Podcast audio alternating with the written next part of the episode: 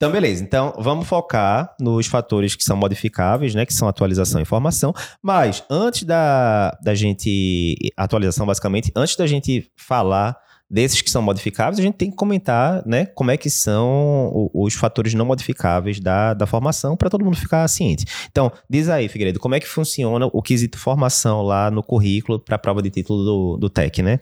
Geralmente eles vão pontuar... É o estágio ou residência que você fez de clínica de cardio. É basicamente uhum. isso. Quais seriam as diferenças? Se você fez um estágio de clínica, geralmente em alguma instituição aí que tenha pelo menos dois anos de formação, uhum. é, precisaria é, de pelo menos dois anos e, e, pontuaria três pontos. Então seria a única condição que pontuaria três. Certo. Residência de clínica, em alguma residência que seja é, escrita aí na, na Comissão Nacional de Residência Médica, ganharia cinco pontos. Uhum.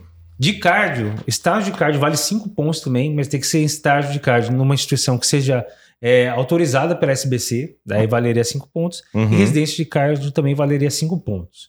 Então, se você fez residência de clínica, residência de cardio, ganharia 10 pontos, que é o, que é o valor máximo. Certo. Se você fez estágio de clínica e estágio de cardio, daí você ganharia 8 pontos. Estágio de cardio, óbvio, sempre na instituição né? autorizada né? pela SBC e tudo, você poderia ganhar 8 pontos. Uhum. Então, essas seriam E aí tem uma pegadinha, né? Porque a SBC de uns anos para cá é aquele negócio. Os estágios que são reconhecidos são aqueles que a pessoa teria que ter feito residência de clínica antes, né?